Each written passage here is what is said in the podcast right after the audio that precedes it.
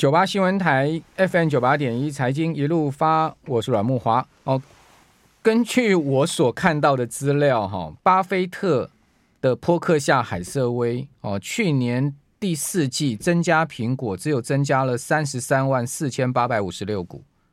我不知道为什么台湾很多媒体都写说，呃，波克夏增加了三十三亿美金的持股，两千多万的苹果的持股。因为我上这个十三 F 的网站去看哈，他去年第三季啊，苹果的持仓部位哈，就是去年第三季十三 F 报告，苹果持仓部位是呃八亿九千五百一十三万六千一百七十五股，好，呃，这个是这个对不起，这个是第四季哈，这是第四季的持仓部位，那第三季的持仓部位是呃九亿呃八亿九千四百八十万零两千三百一十九股。我不晓得我们听众朋友您查到的资料是怎么样，所以你你把第三季底跟第四季底的这个十三 F 报告所揭露出来，呃，巴克夏、海瑟威他们苹果的持仓部位一减的话，就刚好是三十三万四千八百五十六股。那三十三万四千八百五十六股的苹果，以苹果现在股价一百五十几块来算的话，其实才几百万美金呢、啊。那跟三十三亿美金差太多。但我看到今天台湾的所有媒体几乎都写三十三亿美金，这到底是怎么回事啊？那到底是我眼睛错了，还是我眼睛有业障，还是台湾媒体这些编译们眼睛有业障啊？我们赶快请教淡江大学财务金融学系的段昌文老师啊，段老师你好，呃，慕驊好，还有大家好，段老师是我眼睛有业障吗？如果如果是我看错，我眼睛有业障，我跟所有听众朋友、全天下的人道歉啊。其实 到底是三十三万股还是三十三万股？其实没有多少钱呢，就几百万美金而已。是啊。但那那可是所有媒体怎么都写三十三亿美金？包括刚刚罗老师也引述了台湾媒体的三十三亿美金了，这到底怎么回事呢？三十三亿美金是很大的部位，对啊，很大的部位。它总共的部位在苹果上面是百分之三十八点九嘛，对对，非常大啊。那是到第四季，所以是苹果的价值的话，我看到在十呃十三楼的那个 那个价值的话，是大概是呃是一千一百六十三亿耶。整个整个苹果的价值啊，对，所以如果三十三亿占占比，那是最新的苹果的市值，对对对对对对对对。对，没错没错没错，哎，所以呃，一千一百六十三六十三亿嘛，对，没有错，它的 value，对，它的第二名也是美国银行啊，也有三百三十五亿啊，它钟爱的可口可乐也有两百九十三亿，两百九十，Chevron 有两百九十亿，对对，可口可乐两百两百五十四是两百五十四，美国运通两百二十二亿，应急。硬把台积电挤到三十几名去了，所以他一一卖的话，这个台湾恐怕持有台积电的恐怕也是 这个开始在恐慌。你们查一下好不好？我们也也也请听众朋友漏搜一下、海搜一下，到底是我搞错了，还是台湾这些我们看到这些媒体搞错啊？因为我看到我刚刚也的确了，因为罗老师刚一讲，我也吓一跳，到底是我搞错了，还是？那个台湾的这些编译大哥们搞错了，我也去看了很多台湾的那个新闻网站，很多报纸的网站，他们也真的都写三三亿美金了，第三季增持了苹果。事实上，事实上我算了不是，就三三万股啊。对啊，而且那个其他的，我我看到了，我看到有媒体也有写说，那个那个部分不是真的买入了，是，是因为他并了一家保险公司，那个保险公司本身持有的部位了。对。那当然，我们说台积电除了 这个巴菲特卖完以后卖卖掉以后的话，还有一个名家他也在卖啊，Fisher。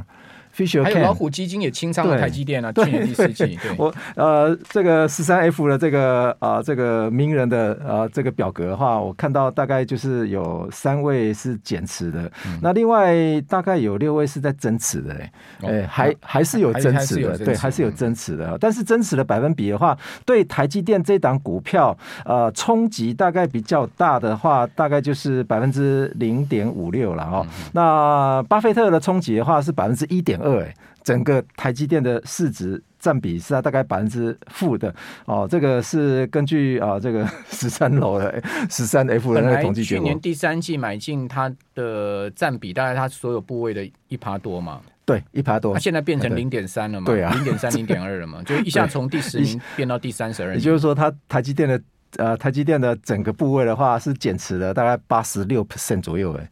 哎，所以它现在大概部位也不 不到十五 percent 啊，哦，不不到这个他自己持有这个原原持有台积电的不到十五 percent 哦，所以这个对于台积电 今天的影响的话是非常非常重啊哈。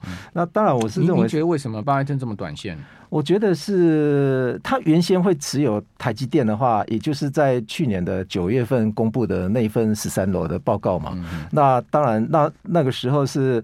诶，应该莫法应该您有，您应该有提到过，也就是那时候台积电在减，呃减，呃就是它的资本支出在减少中啊，它有公布一则讯息嘛，所以资本支出占所有台积电的一些支出的占比的话是非常高诶，所以它可能在第四季看到了台积电可能。不可能啊，也就是说不大可能会啊、这个资本支出会减少，反而是资本支出在增加。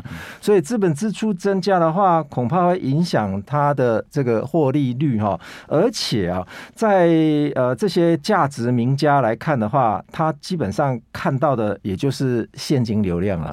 那现金流量反推出来的啊，我今天看一下，大致上台积电目前的价值的话哈，呃，它的完美完啊就。就是用那个 DCF，也就是我们呃财务里面用所谓的现金折现值的话算的话，它今天的价值啊，fair value 的话应该是五百四十块钱左右。嗯，但是如果相对于八那个也就是联发科来看的话，联发科要到一千一百零四块，但是今天七百多块啊，七百一十，七百一十块哈，所以两者的价差的话，就很明显的看到一件事情，台积电的实在是。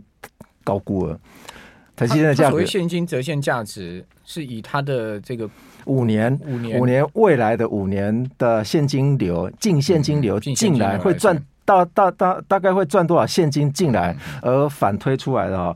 那目前我看到那个网站的话，它是把台积电的成长率啊。定在三趴左右，每年是三趴。那联发科定的成长率的话是三点五趴，但是联发科它是上游嘛，那台积电是中游嘛，所以如果上游价差都这么大，那你 上游的下游结果价差还跟还有点高估的情况的话，我我想应该他也看到了这一点啊，基本上。波克夏海瑟威就是投资公司，他就是要赚钱。是啊，他买进任何标的，如果看不对劲，他也是会卖。管你什么 什么十分钟、十年的，没这回事了。当然、啊，我觉得老爸也慢慢的，他的那个投资风格也慢慢要退去了啦。因为毕竟他也都八十几岁了，对不对？九十几、九十几岁，他他马上也要交班了嘛。好，所以我觉得他投资风格慢慢要退去。巴克夏海瑟威的这个所谓的。这样的一个长期以来的所谓长期持有，那不过它长期持有像苹果啦哈、美国银行这些股票还是没有变。哦，也显示呢，美国人他其实还最相信他们自己美国的公司啦。对，没错。你台积电，你你毕竟就是一个外国的公司嘛，是是是，你是不是美国的公司？你哪天入主入籍美国了再说。对对。啊，那回到这个我们今天要讲的这这个主题啊，就是日银这个新总裁要上任了，四月八号黑田东彦要下来。哦，这个新总裁呢，大家非常的陌生啊，叫做池田和男呐。哦，最近的媒体都来讨论说，这个植田河河南到底是是何方神圣呢？哈，那呃，事实上有人说他是什么日本的巴菲特是干什么的？就是说，呃，当然我更关心就是说，植田河南到底要怎么结束日本现在的负利率？因为现在全世界只剩下日本负利率，以及呢，结束这所谓的大宽松，还是他会延续这个黑田的政策呢？我不晓得。段老师，您才刚从日本回来嘛，对不对？是，你要不要先谈谈看您去日本所见所闻？您去，我知道去了很久，对不对？对，去去了有一段时间哦。嗯、呃，您是从哪里到哪里去？呃，我是从东京进去之后，一路往北走，一直到这个北海道，一直从东京一直到北海道坐新干线，对，新干线，哎、okay, okay，一直到札幌再回台湾这样哈。那大致上我看到的一件事情，比以前我感受的一些情情境的话，哈，比较差异比较大，就是他们现现在用现金的比例实在是非常低了，用现金哦。他们现在是这样，比方说我们去便利超商去支付一些买东西的时候，我们是拿现金给他，或者是用用感应的哈。他们现在是在呃柜台上面用了一个布幕哈，用那个布幕把它遮起来，它里面一台机器先做结账的动作，然后呃你的。呃，柜台前面那又有一台顾客的机器，你如果要用现金的话，你自己投到机器上面去的话，它会慢慢帮你结账，也就是人跟人之间的接触基本上目前是零了。所以他们也是怕拿到现金，就是以以免不是因为是 COVID-19 的关系，对对对，就怕到上面有有细菌嘛，对对对对对，而且而且就是呃，他也不碰你的现金，他也不碰你的卡哦，嗯、而且是另外一台机器在操作。你说他？他怎么样？你钱投到哪里去？你先商品给他看啊，那自己感应哦。对，呃，自己感应完的话，它里面就有一台机器，认为呃，就是去计算说你买的东西到底要多少钱。嗯、要多少钱的时候，他就告诉你说啊，你到那台机器去结账，去投钱，对，自己去投钱，自己去结账。嗯、所以这个应该是可以作为我们台湾的借镜了，因为我们目前如果说我们要去买东西的话，都会跟那个那个那个店员啊互相有接触的动作嘛。嗯、那他们现在是接。触动作是接近零了。那店员跟顾客之间也是用隔板吗？他不是用隔板，他是用塑胶软板，哦、塑胶大概就用垂下来的方式哈。嗯、那呃，基本上他他看看得到你，你也看得到他这样子哈。嗯、那当然他知道说你你要买什么东西，要就自自己感应啊。嗯、那自己感应的话，感应完他就帮你啊、呃、做一个结账的动作。嗯、结完账之后，他就告诉你说：“哎，你去旁边的那个机器去做。”戴口罩人多吗？呃，蛮多的，还是几乎每个人。都带都带，对对都带。好，那至于说日本的物价各方面，段老师的感受如何？再等一下，请段老师来跟我们报讲一下。九八新闻台 FM 九八点一，财经一路发，我是阮木华。好，大家都说日本这个通膨已经到三趴四趴了哦，这个压力很大哈，所以呢，这个黑田东彦哈，赶快下任呢，事实上也不是啦，就他本来就是到了这个。要下任的时间了哈，那日本政府十四号已经向国会提交人事提案了，任命经济学家、前日本央行审议委员会的委员植田和男哦接替黑田东彦啊。那植田呢，在一般的人眼里啊，认为是比较偏鸽派的央行总裁人选哈。那预期会延续现任总裁黑田的宽松货币政策，但是也也有台湾的经济学家认为说呢，哦，这个植田是坚持自己看法的学者。不偏鹰也不偏鸽，好也不偏任何一派哦。不过呢，我想植田啊，他首先要面临的就是日本现在目前是全世界少数的 这个大宽松的还没有结束的国家哈。那另外呃也是这个国家的负债哈，这个超过 GDP 比例最高的哈。如果以呃这个成熟国家来讲的话，那达到百分之两百四十的一个 GDP 啊。哦，大家知道日本有十十兆以上美金的美这个日日呃日本的国债。十兆美金大概差不多是上千兆日元哈的日本国债，其中呢大概有五百五百兆哈是被日银买的，等于说日本国债有一半是被日银收购了哦。那这些问题怎么解决？一旦结束宽松哦，结束零利率哦，或者是说殖利率曲线再放宽，造成日本国债价格大跌，那日银要承受非常大的亏亏损，这些问题要怎么解决？我想是应该是植田他所要面面对很大的挑战了哈。这个我也想是为什么这个呃，这个雨宫正家不接任的原因啊，雨宫正家不是傻瓜，我干嘛去跳火坑去去替你黑田这个解决这个烂摊子啊？哈，然后呃，你的这个三件政策也是那个那个呃前首相那个被暗杀的前首相所出来的一个政策嘛，那我们干嘛要去替你收这个烂摊子？所以雨宫正家就不接了嘛。我觉得大雨宫正家 是这样子了，我猜了。我们接下来请教淡江大学财务金融学系的段昌文老师，段老师，这个日本的物价。有贵吗？呃，日本物价的话，目前是就是食品就是可以吃的，马上即食的话，哦，目前可能涨翻天了。哦、嗯呃，早期的时候，拉面多贵？早期的时候，我去呃这个北海道有一家，呃，大家应该如果有去过北北海道札幌的话，应该都会去吃那家那个成吉思汗。成吉思汗的羊肉锅，成吉思汗对，它已经涨了大概有三十五 percent 以上啊。哦，哎，对，就是你去餐厅吃的话，大概涨价的幅度非常高。但是如果说要用鸡蛋去比的话，我刚刚跟木华提提到过，那个日本的鸡蛋啊，就是生鸡蛋啊，一盒十颗啊，两百块日币啊。大家数数数，大家数数看啊，一百块对应台币是二十二块嘛。对啊，大概二十二块、二十三块嘛，所以十颗不是四十四块嘛，四十四块台币，那么一颗不是四点四块？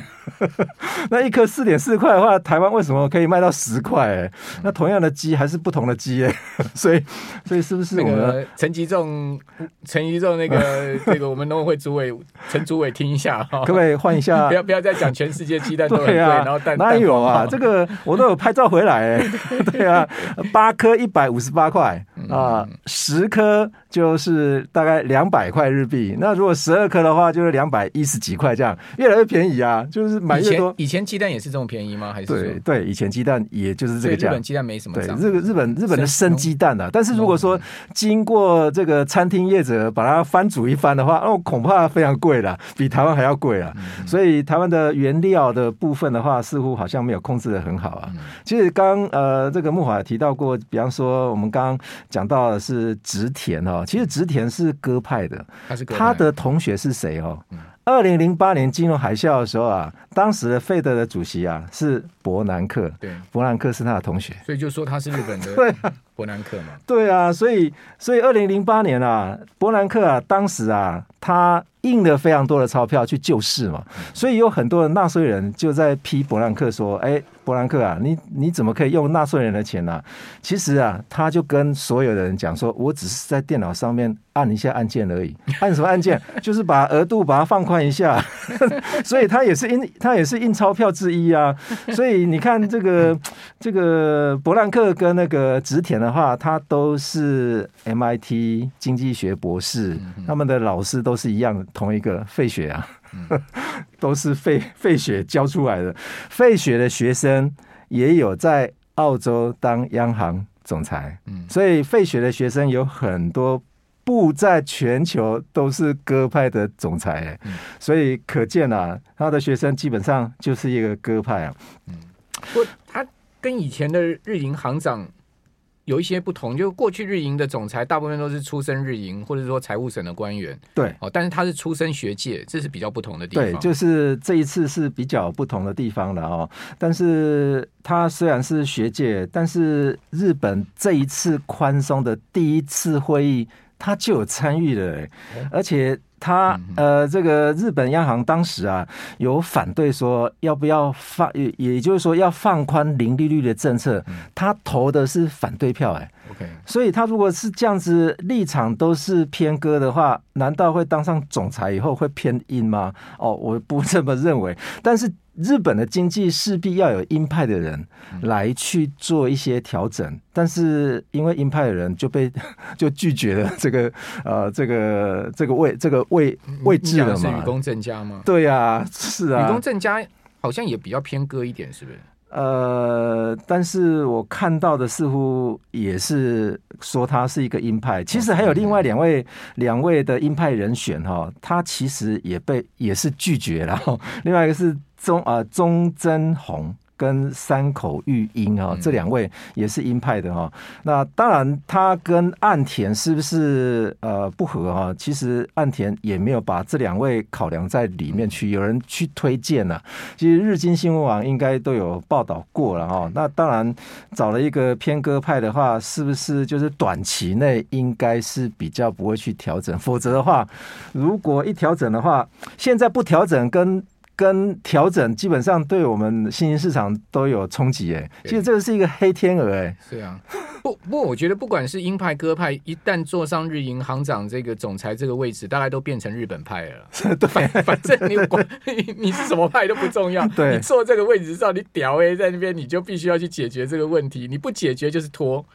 对呀，那您那那但是如果说怎么解决呢？但是我现在十十兆以上美元这个这么大的一个国债部位怎么解决呢？我觉得这个国债部分的话，也就是日本央行要持续去购债啊，继续啊，因为它继续买下去，对，继续买下去啊。今年一月份他已经买了将近有十二兆哎哦，所以这个。这金额非常大，因为呃有人在卖，哎卖他们的日本债啊，日本国日本国债啊。问题是日本央行他们呃这个承诺说一定要维持这个零利率政策啊，所以他不得不去买。那另外的，如果说假设好了，他如果说调整他没有调整他的利率政策的话，那我们所有其他的新兴国家或者是我们亚洲的国家的话，那币值都会跟着贬呢。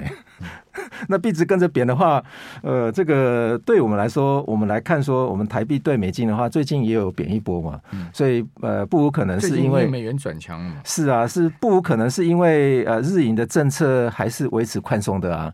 啊，那如果说它不宽松，那日币绝对是涨的，绝对是升的。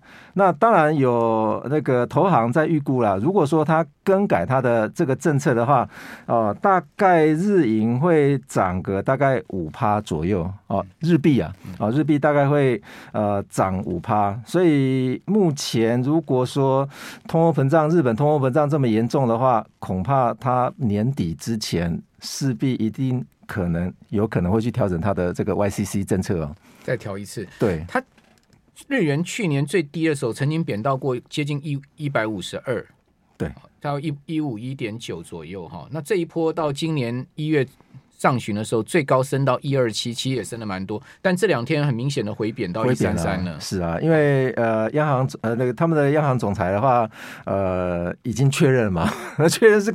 鸽派啊，那鸽派的话，你要叫他去调整 YCC 政策的话，恐怕是短期内恐怕是见不到的。我觉得是应该是，如果有可能的话，就是日本的通货膨胀率如果还是维持在三点五以上的话，那恐怕他势必一定会被强迫去变更他的 YCC 政策。